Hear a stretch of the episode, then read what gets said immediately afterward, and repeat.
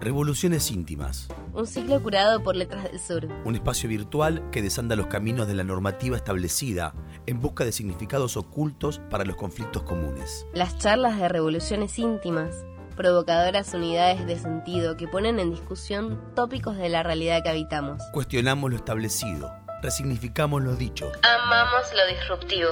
Recuperamos lo propio revolucionamos lo íntimo. Conectate a nuestro podcast y sumate a la revolución.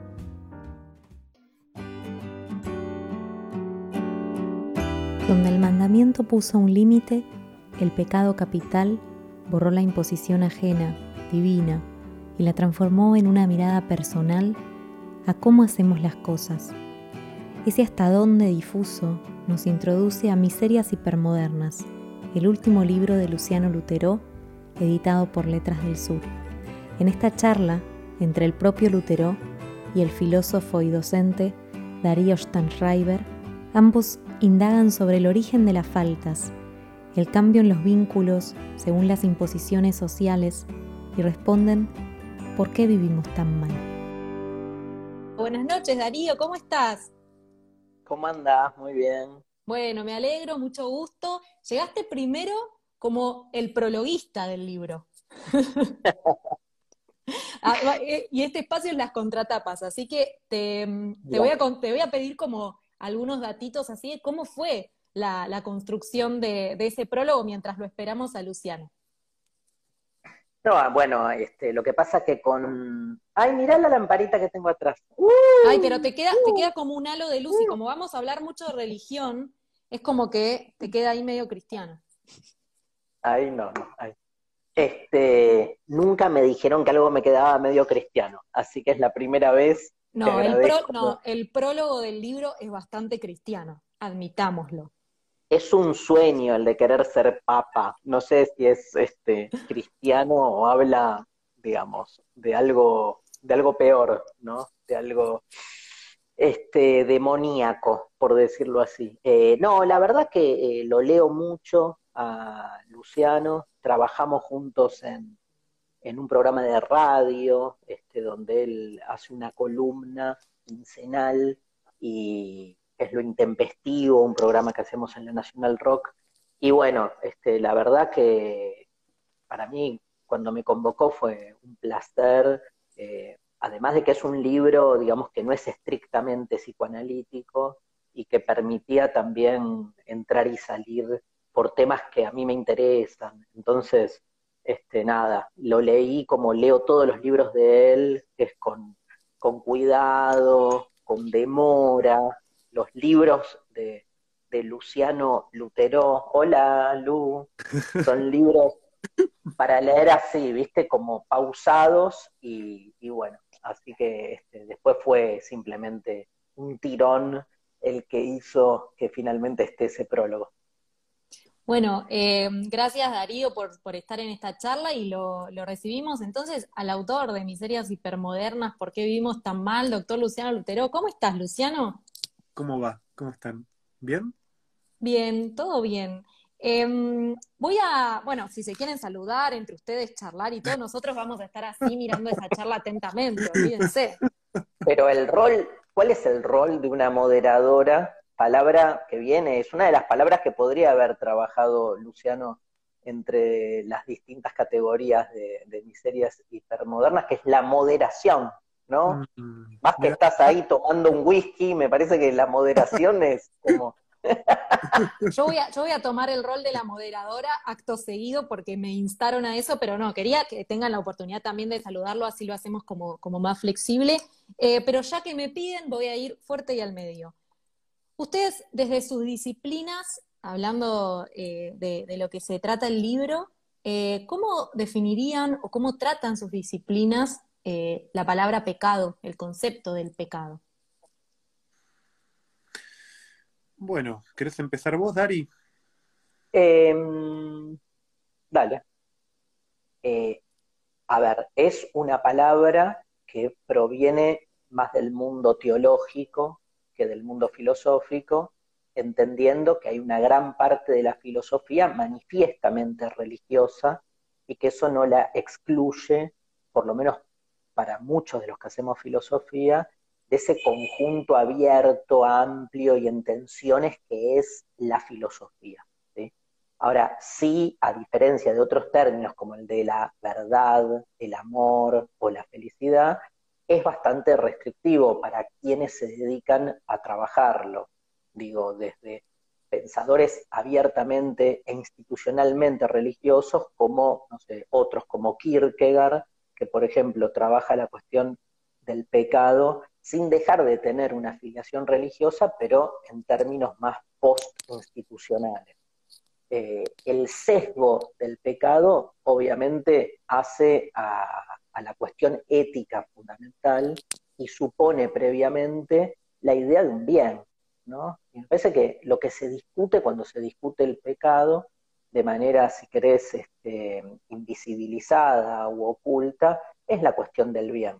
Porque nos resulta mucho más fácil este, ir con el dedito y señalar cuáles son los grandes pecados capitales, porque se supone que tenemos muy arraigado y como muy sabida la diferencia entre el bien y el mal.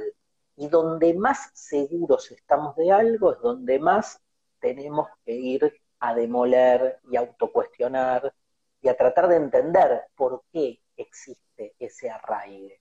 Digo, para mí, pensar el pecado es pensar el bien, y es pensar el bien porque el bien en general no lo pensamos, lo damos por supuesto, y establece en nosotros, ordena en nosotros eh, nuestra concepción del mundo. Creo que en ese sentido toda la filosofía no puede ser sino una implosión de concepciones del mundo, este, entonces este, se utiliza, si querés, el pecado como hilo conductor para salir a dinamitar o a cuestionar esa supuesta escala de valores. Sí, totalmente, coincido bueno con lo que, con lo que decís, Dari, ¿no? Digamos, y creo que, que en este seminario, que, que, en realidad surge de clases, ¿no? Digamos, ese es un punto para mí también importante, de eso me gustaría hablar después con vos, ¿no? De lo que es pensar en una clase, ¿no? Digamos que ah. vos lo haces regularmente también, yo lo hace también un tiempo que lo hago, pero es un espacio muy particular, ¿no? Digamos, porque la, la reflexión en la clase, al menos para mí, es una reflexión más este, ocurrente, ¿no? Este, bueno, intempestiva también, ¿no? Digamos, cuando yo leí el texto del, del libro me encontré con que era un libro que como si lo hubiera hecho otra persona, ¿no? Digamos, este, no, no, había, había cosas incalculables y cosas este, que para mí no, las había pensado más que en ese, en ese momento. Y, y subrayo esto que decía Dari de la perspectiva que, ética que impone hablar de pecado, ¿no? Y yo creo que elegí la palabra pecado para oponerla a otro término que sí es más afín al psicoanálisis, que es el de síntoma. El síntoma como un conflicto, el conflicto sintomático, el conflicto neurótico. Estamos acostumbrados a ese campo semántico en, en psicoanálisis, ¿no? Digamos.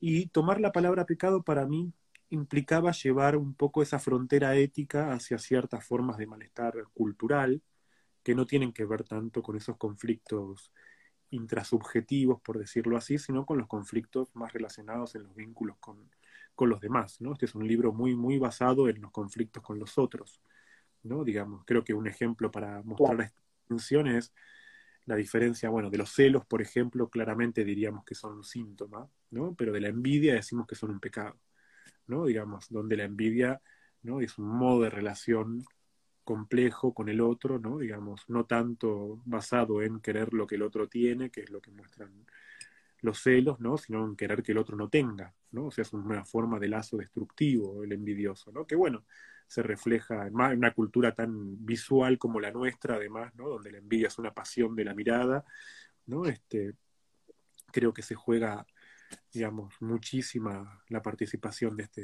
de este pecado, que en realidad, en definitiva, si hablamos de la ira, ¿no? Digamos, la ira y los haters, por ejemplo, ¿no? Digamos, podemos pensar la, la, lujuria y la seducción compulsiva, ¿no? Digamos, se nos empiezan a traducir, ¿no? Esos pecados capitales que parece que llevan a, la teología de la Edad Media, ¿no? Se nos muestran, ¿no? En su cara mucho más cotidiana, mucho más practicada. Y yo creo que van este, de la mano de algo que, que pensé en el curso de estas clases, ¿no? Que para a veces localizar algo del sufrimiento más interno de alguien, hay todo un trabajo previo que hay que hacer, que es como de, lo diría así, como de ir, Darío decía recién demoler, ¿no? Ir, yo diría, en la misma línea, ¿no? Ir como, ¿no? Digamos, resquebrajando, ¿no? Cierta corteza de personalidad más reactiva, enojona, de engancharse en quilombos, de estar mirando qué le pasa a los otros, ¿no? De estar como a veces compulsivamente metido, ¿no? En, cosas que ni siquiera se sabe ni para qué, que no dicen nada acerca de uno, ¿no? Digamos, creo que hay un punto donde, y quizás le preguntaría esto a, Dari, ¿no? Como de la, de la búsqueda, ¿no? De lo, de lo, de lo interno, pero no de lo interno en el sentido, ¿no? Como mi verdadero yo, ¿no? Digamos, de mi, sino de mi crisis, ¿no? Digamos, de la crisis personal, ¿no? Que, que, en ese sentido cierto proyecto filosófico y el psicoanálisis se acercan un poco, ¿no? De buscar, buscar tu falta, por decirlo así, ¿no? Buscar ese punto donde vos estás un poco agrietado adentro, ¿no? Más que buscar gritas afuera, buscate tu, tu, tu, tu, propio resquebrajamiento. Elige tu propia grieta, digamos. Para no inventarte grietas afuera todo el tiempo, ¿no?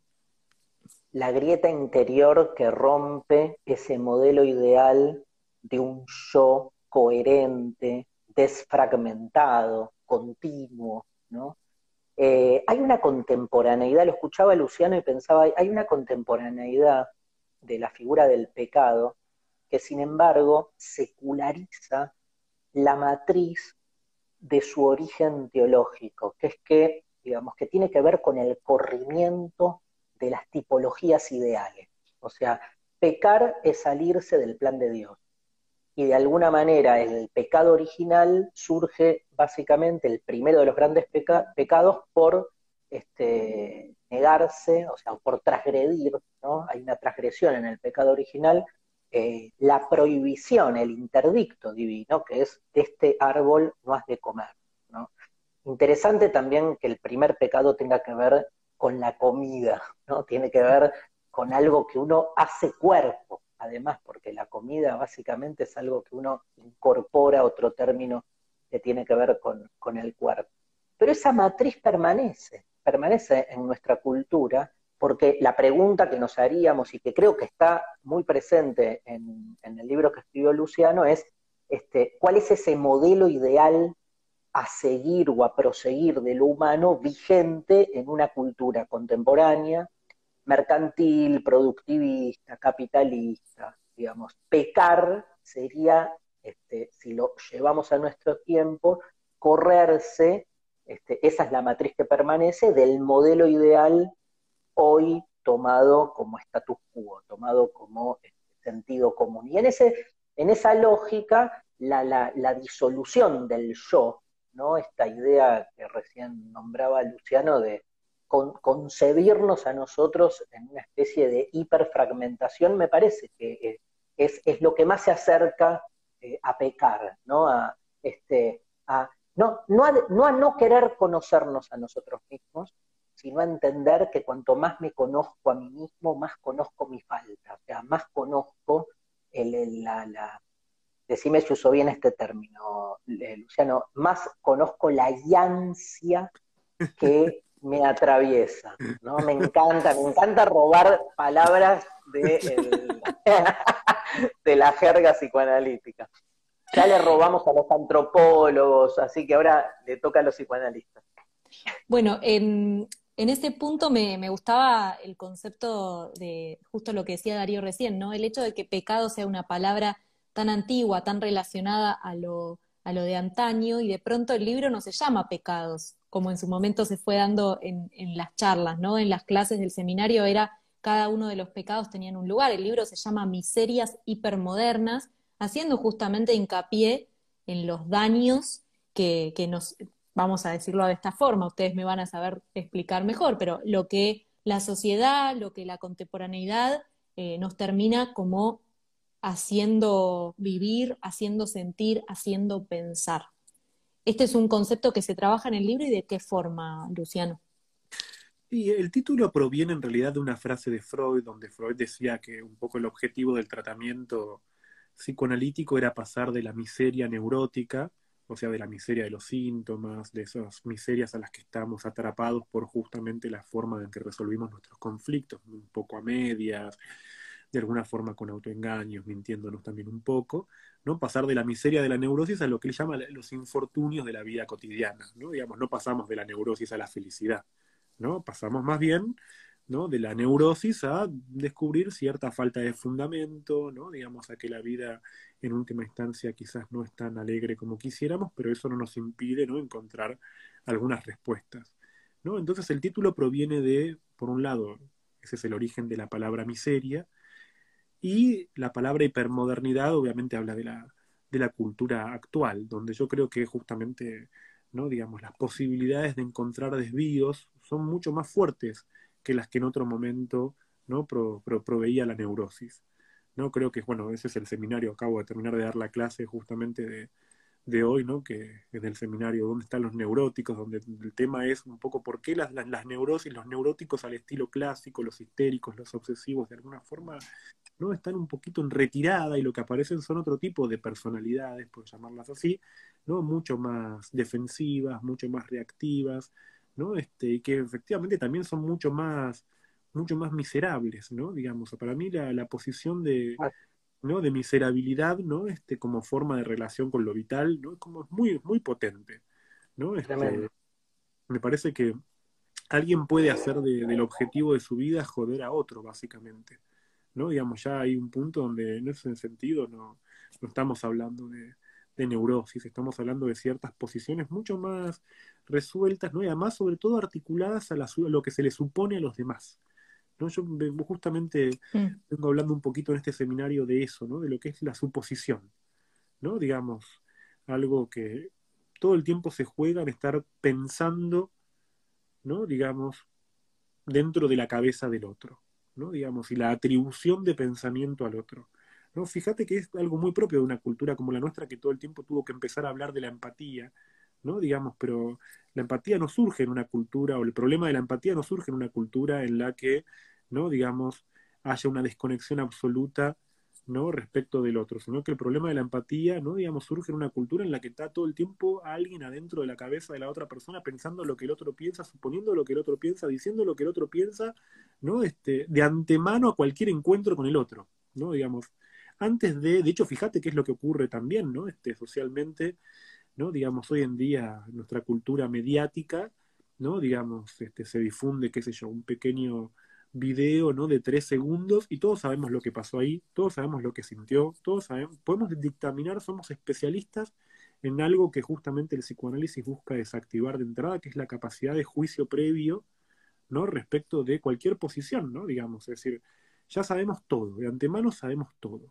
Y al mismo tiempo que de antemano sabemos todo, el correlato en la vida cotidiana de eso, ¿no? Digamos, es personas que son incapaces de tomar la más mínima de las decisiones porque están sumamente atravesadas por el miedo a equivocarse, ¿no? Por el miedo a tener algún tipo de experiencia, ¿no? Y si me arrepiento, y si me sale mal, ¿no? O sea, hay una relación con el saber, ¿no? Digamos, yo creo que eso es lo más propio de la cultura contemporánea, que es una relación con el saber donde el saber no se encarna, ¿no? Y donde el saber queda articulado a la suposición y está desconectado de los actos.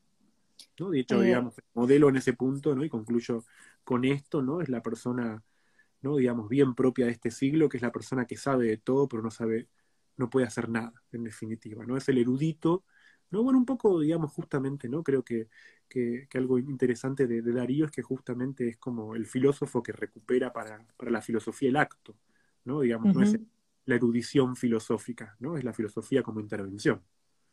Bueno, justamente le, iba a preguntar a Darío mientras ibas eh, hablando, Luciano, y acumulabas una montaña de preguntas, ¿no? Eran todas preguntas sobre el otro, sobre el yo, pero relacionado quién soy respecto a los demás, y esto también se incluía con los vínculos.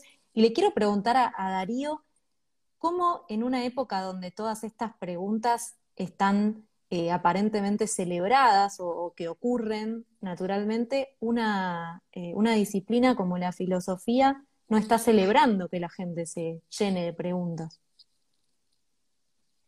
Em, a ver, es que me parece que le, das demasiada mm, homogeneidad a la categoría de filosofía, ¿no? La comunidad filosófica es mucho más heterogénea, como la mayoría, digo, de las comunidades donde tenés, obviamente, y entiendo a lo que vas, digo, tenés este, cenáculos este, de, poder que se autoperciben como los dueños monopólicos de la palabra filosófica y, digamos, ni la celebran, no la celebran, siempre están a la defensiva. Esas son las estrategias propias de los este, status quo, ¿no? de, los sectores aristocráticos. Te cambio la pregunta entonces y te pregunto por Darío, únicamente Darío, ¿celebra el momento de preguntas de, esta actualidad, de esta hipermodernidad? Sí, sí, sí, obviamente lo, aparte lo, lo, invoco, lo convoco, lo reproduzco. Este, Luciano hablaba de, las intervenciones filosóficas, me parece que va, un poco por ahí. Me falta como llevarlas a mi propia vida, ¿no? Pero eso no importa, porque eso lo dejamos para, digamos, para otro, otro capítulo. Pero sí, creo que, digamos, hoy hay un hay como un sobrepasamiento de sentido. Viste que en general se dice, son tiempos donde estamos vaciados de sentido, entonces no sabemos bien para qué estamos.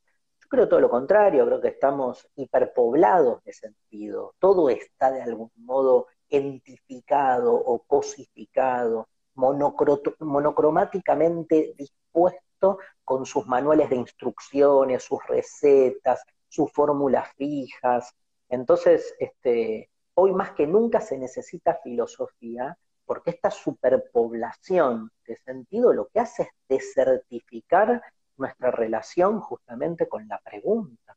Cuando Nietzsche dice el desierto crece, no está planteando el vaciamiento, está planteando todo lo contrario, la homogeneidad. Hay más desierto en un shopping o en una red social este, que en, el cielo abierto o en un descampado. Este, y me parece que la filosofía casi, te diría, surge eh, casi como una reacción, sigo con Nietzsche, fisiológica, este, y surge frente a esta sensación eh, cuadrada de que para toda cosa ya hay eh, un guion, ¿no? Digo, más que nunca nos sentimos al interior en esta hipermodernidad de un guion eh, al interior del cual no hacemos más que reproducir parlamentos que ya están prescritos. Frente a esto, una filosofía de la demora, de la restancia, de la resistencia, de la interrupción. No deja de ser una estrategia como para poder correrse de ese sentido común dominante. Y, déjame que retome una cosita chiquita y corta de lo que decía Luciano sobre la miseria, la, dualidad también del concepto, ¿no? Este, que Luciano lo, lo, describía muy bien. La miseria como indigencia, la miseria como pobreza, la miseria como falta, pero el miserable está en las antípodas, ¿no? Porque es el que de algún modo ya tiene un vínculo digamos, lleva esa miseria a otro lado. Es como la dualidad de la palabra falta, ¿no? El cometer una falta y el que le falta. Esa dualidad es muy interesante y está en el origen mismo de la palabra delincuencia, porque este, e, etimológicamente delincuere, la idea de, de, hacer falta, que aparece en el término del que sale luego el delincuente, delincuencia, tiene que ver justamente con una falta. En su origen etimológico, la palabra delinquir tiene que ver con un faltante, no con cometer la falta. Mirá qué loco, ¿no? Que lo que se instaló es el sentido más bien represivo. En el libro, Luciano, los, los pecados capitales tienen un lugar primordial, obviamente. Recién estamos como si estuviéramos en la introducción del libro, es lógico, este espacio es las contratapas. Em, pero todos los pecados capitales, de algún modo, requieren la presencia de un otro. En una época, para, ser cometidos, para sentirlos, en una época donde los vínculos están tambaleando y que es algo que también comentás en el libro, me gustaría saber si desde el psicoanálisis ya o desde tu experiencia en el consultorio ya hay una mirada sobre estos vínculos respecto a los cambios que la hipermodernidad imprime en ellos. Sí, sí, creo que en realidad también va de la mano de que desde que empezamos los seminarios en Letras del Sur, el tema de la vincularidad estuvo, estuvo siempre, ¿no? Y pensar en, a partir del eje de la relación con el otro, ¿no? Digamos, creo que, que justamente pensarlo, digamos, uno podría creer que los pecados tienen que ver con algo, los llamados pecados capitales, quiero decir, ¿no? Digamos, tienen que ver con una cuestión interna, ¿no? Pero digamos, en, en el sentido, y esto es lo que me gustó, ¿no? Digamos, cuando elegí el término pecados para el seminario, era porque en el sentido bíblico están los pecados de los mandamientos, que tienen que ver con leyes y con la posibilidad de, de no cumplir con ciertas leyes que son más bien, diría, como de regulación interna, ¿no? y que tienen como una idea, una idea fuerte de ley, pero los pecados capitales son, son un poco más esquivos, son un poco más ambiguos, ¿no? Digamos, nadie puede, ¿de dónde empieza, digamos? No, no, la gula no está en si te comiste, no sé, 15 masitas o 16, ¿no? Digamos, tiene que ver con una cuestión que lo que define al pecado como capital es algo que incide o impacta en la relación con el otro. ¿no? Lo capital de los pecados es porque justamente no, no suponen necesariamente un exceso, ¿no? sino que más bien justamente la, la hipótesis del libro terminó por el resultado del seminario yendo en sentido contrario, ¿no? digamos más bien más que una época de excesos, esta es una época en la que más bien no, no se desarrolla mucho, ¿no? digamos, de, de la potencia, ¿no? digamos, más bien estamos como más tirando, diría, deprimidos o melancólicos o demasiado tristes, como para que haya algo de la fuerza que sea lo que irrumpe. No, no, es, la, no es la fuerza del deseo lo que hace difícil el lazo con el otro, sino que más bien todo lo, lo contrario. Y creo que justamente el, el desarrollo avanza en que lo que impacta en el vínculo con el otro como pecado, o sea que hablemos de gula, hablemos de ira, de soberbia y demás, es algo no realizado. ¿no? Entonces, en ese sentido, ¿no? Digamos, me, gustaba o me gustó para pensar este seminario que, ¿no? Digamos, lo, lo, no realizado en el vínculo con el otro, ¿no? La no relación en el vínculo como algo propio de la vincularidad. ¿No? Digamos, quiero decir, lo digo en criollo de una forma sencilla, ¿no? Digamos, creo que si de algo sufrimos hoy en día en los vínculos no es tanto de las cosas que pasan, sino que sufrimos mucho más de lo que no pasa. ¿no? Digamos, muchas relaciones concluyen y quedan en ese estado medio límbico, medio melancólico, ¿no? De podría haber pasado, si hubiéramos hecho, si nos hubiera ocurrido esto, ¿no? Como eso hace también que nuestros duelos sean mucho más difíciles, ¿no? Porque no es lo mismo duelar lo vivido con alguien que lo que no pasó.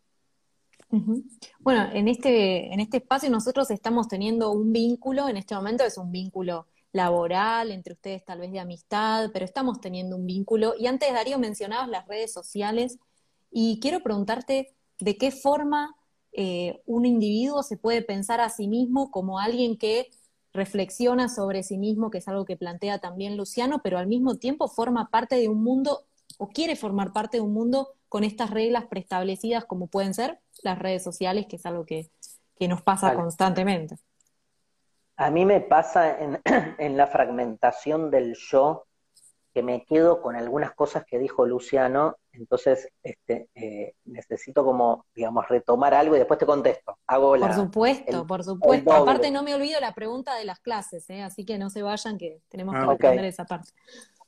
No, me, eh, viste que la pregunta típica, me pasó leyendo el libro y cada vez que retomamos eh, la cuestión de los pecados capitales es, digamos, ¿por qué estos siete? ¿no? Y, cuál sería el octavo? ¿no? Este, porque el número de eh, el 7 también que genera ahí un, freno. Eh, también recordando que la decisión, el último, por lo que tengo entendido, entendido, que el último de los pecados sobre los que terminó habiendo consenso fue la pereza, ¿no?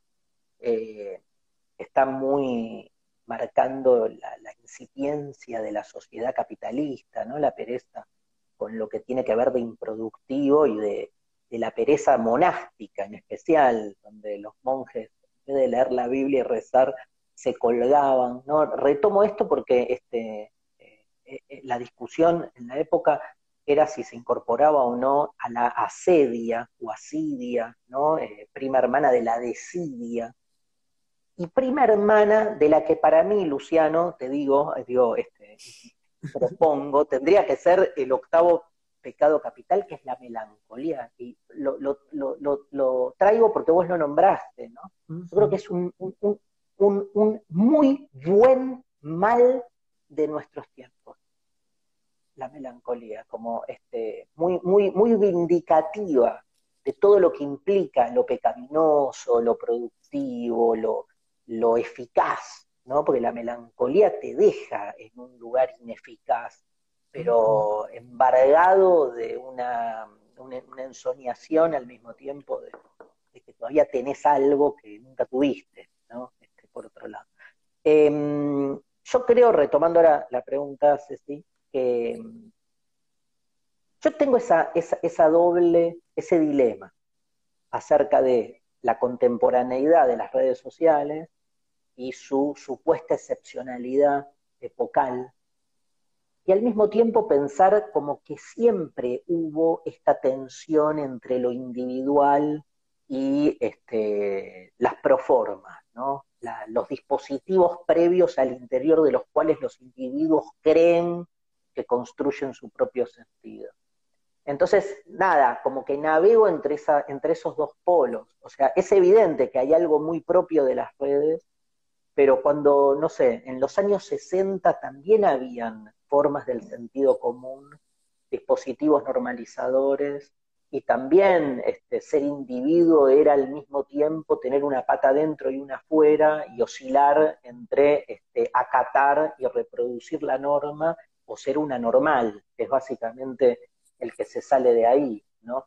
Yo creo que hay algo de las anomalías contemporáneas que tienen que ver, o extemporáneas más que contemporáneas, con este, salirse de las redes. Eh.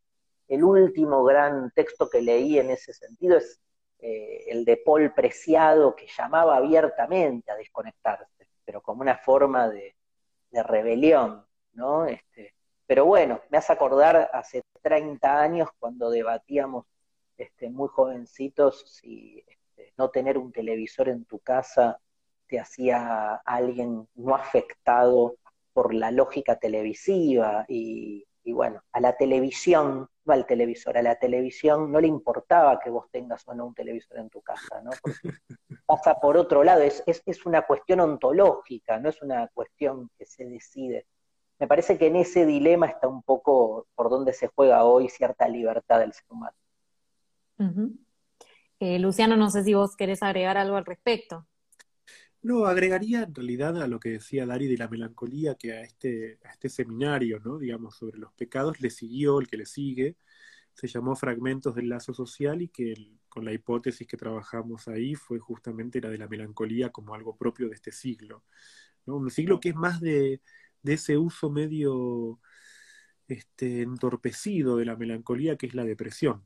¿No? Este, que es ese contrapunto que hay entre la depresión y la melancolía, ¿no? Porque la melancolía puede tener distintos, distintos signos, ¿no? Este, fue, fue el saldo que dejó ese seminario, ¿no? Digamos, es un poco, bueno, la forma en la que, en la que yo laburo es con un seminario que al final del cual, ¿no? Digamos, surge una pregunta y eso se transforma, ¿no? En el seminario siguiente, ¿no? Digamos, pero sí, para mí, este, este siglo XXI hipermoderno, ¿no? Que parece como un siglo tan tan libre de tantas cosas, sin embargo es un siglo muy, muy yoico y muy melancolizado, muy autoexigente, ¿no? Este, bueno, eso, eso fue el trabajo del seminario, del seminario siguiente.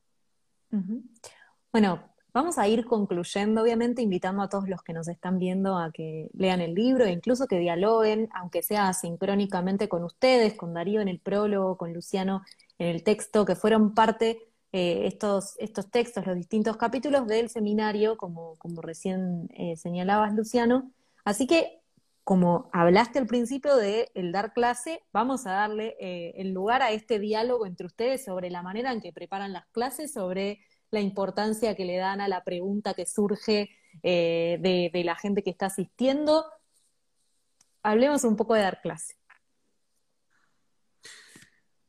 Dar clase para va, pienso que, podemos compensar esta cuestión, ¿no? De que, digamos, no, va, yo veo eso en, Darío también, ¿no? De que, no, digamos, ambos nos dedicamos a prácticas que son en principio parecieran reflexivas en el sentido introspectivo del término, ¿no? Este, pero que sin embargo, ¿no? digamos, el encuentro con, con otros, ¿no? digamos, la escena, por decirlo así, de conversación, es constructiva del pensamiento, ¿no? A mí lo que más me gusta de dar clases, yo no, pienso en las clases porque más allá de lo que preparo en una clase, siempre lo que encuentro es distinto de lo preparado, siempre me encuentro con algún efecto, ¿no? Digamos, y creo que un poco me parece que ¿no? Digamos, a Dari le pasa algo parecido, ¿no? Dari no es el filósofo que está como en, un lugar encerrado, preparando, ¿no? Como sus libros, aislado de la sociedad, ¿no? A mí lo que me, gusta mucho de su estilo, ¿no? Es como que efectivamente es como la filosofía como, como interlocución, ¿no? Es, el pensamiento que, justamente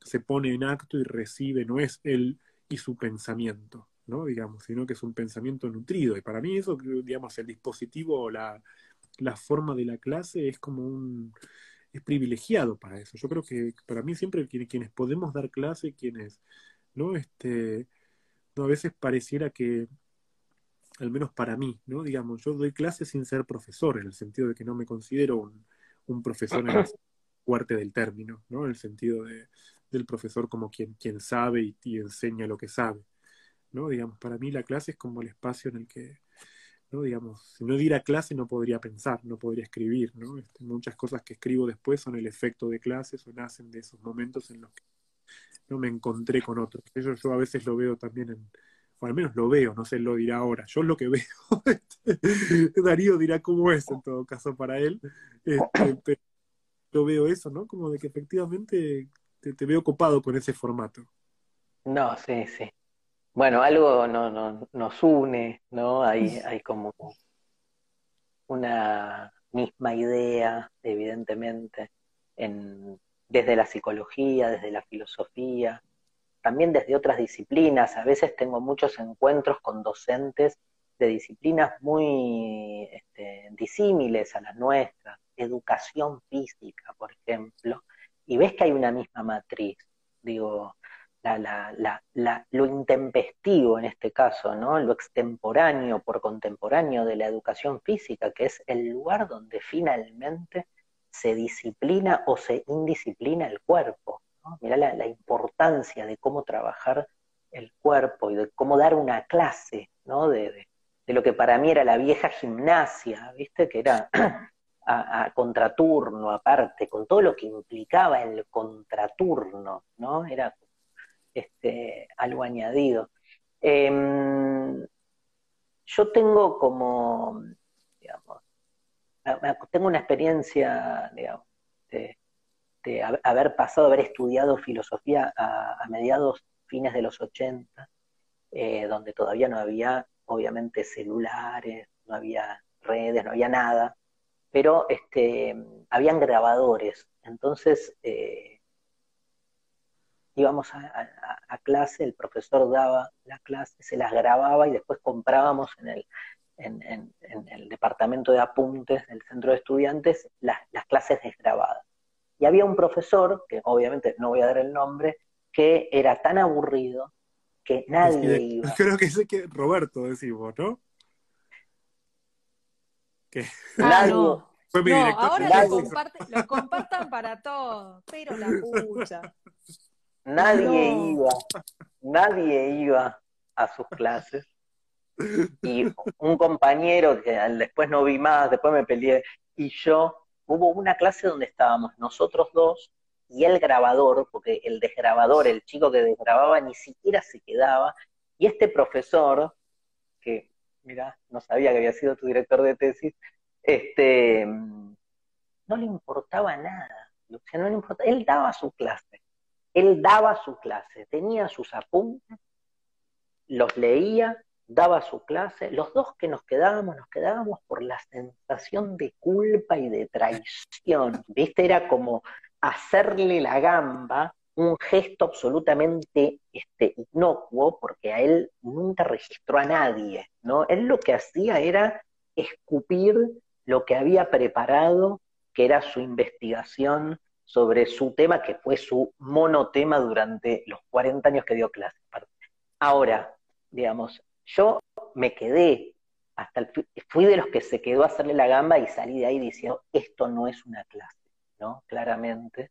Y toda mi, mi, mi, trabajo docente, con todo el respeto ¿eh? por ese profesor como investigador, como escritor, incluso te puedo decir, con una experiencia como estudiante que aprendí por negación, pero fue una manera de aprender.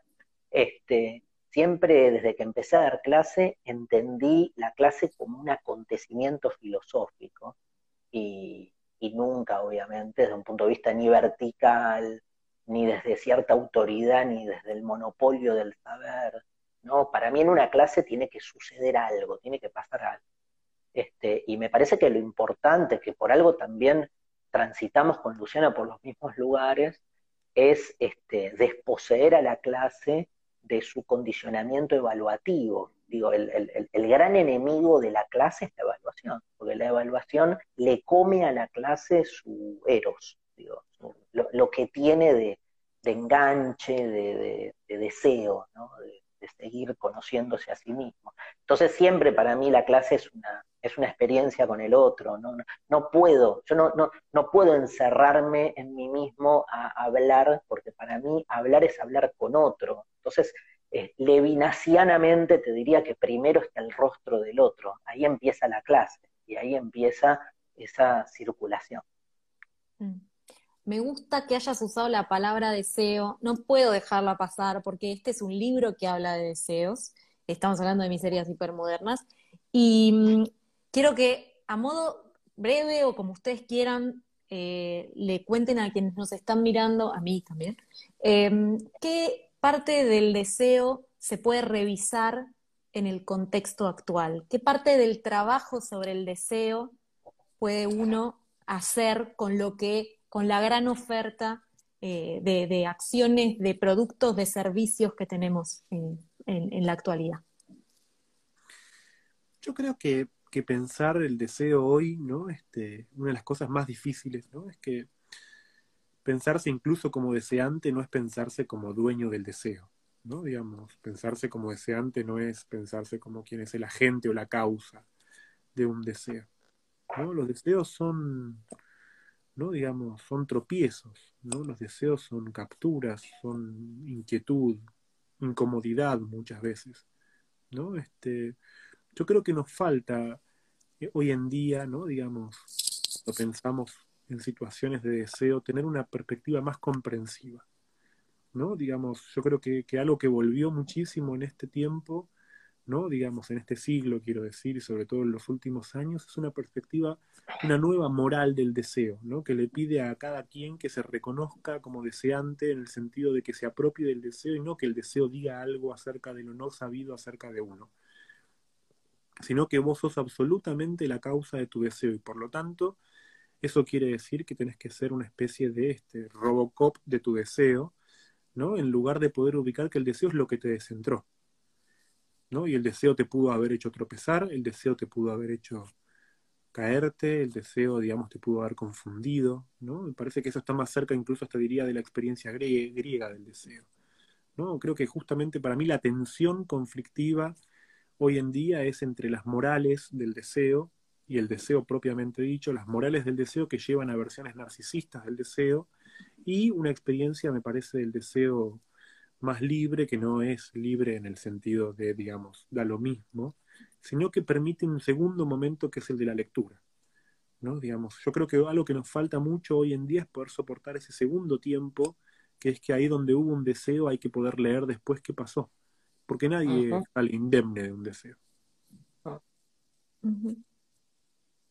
Darío. Nada, ya lo, dijo Luciano y creo que es por ahí, ¿no? Este, desarmar el deseo para que el deseo acaezca, diríamos. Pero desarmar ese deseo impuesto para que acaezca un deseo que uno, frente al que uno no decide, ¿no? Este, y salirnos, ¿no? De ese esquema, Luciano decía narcisista, ¿no? incluso antropocéntrico del deseo. Este, sacarle ese, ese antropomorfismo eh, y entenderlo como una fuerza. Parece que ahí este, que es entender el, que, no todo lo podemos. Digo, el, deseo para mí es una de las marcas más imponentes de la finitud. Uno no maneja su deseo, es clave. Bueno, les agradezco un montón por el tiempo, por este espacio, por la charla, por los conceptos y bueno, los leeremos, los seguiremos en las redes porque para eso están y gracias, de verdad. gracias, un placer. Chau Lu, gracias. Un abrazo enorme. Seguinos en nuestro canal de Spotify, Letras del Sur Editora, y escucha los episodios de las contratapas de Revoluciones Íntimas. Seguinos en Instagram y Facebook a través de arroba LDS Editora y mirá nuestras novedades en nuestro sitio www.letrasdelsureditora.com.ar.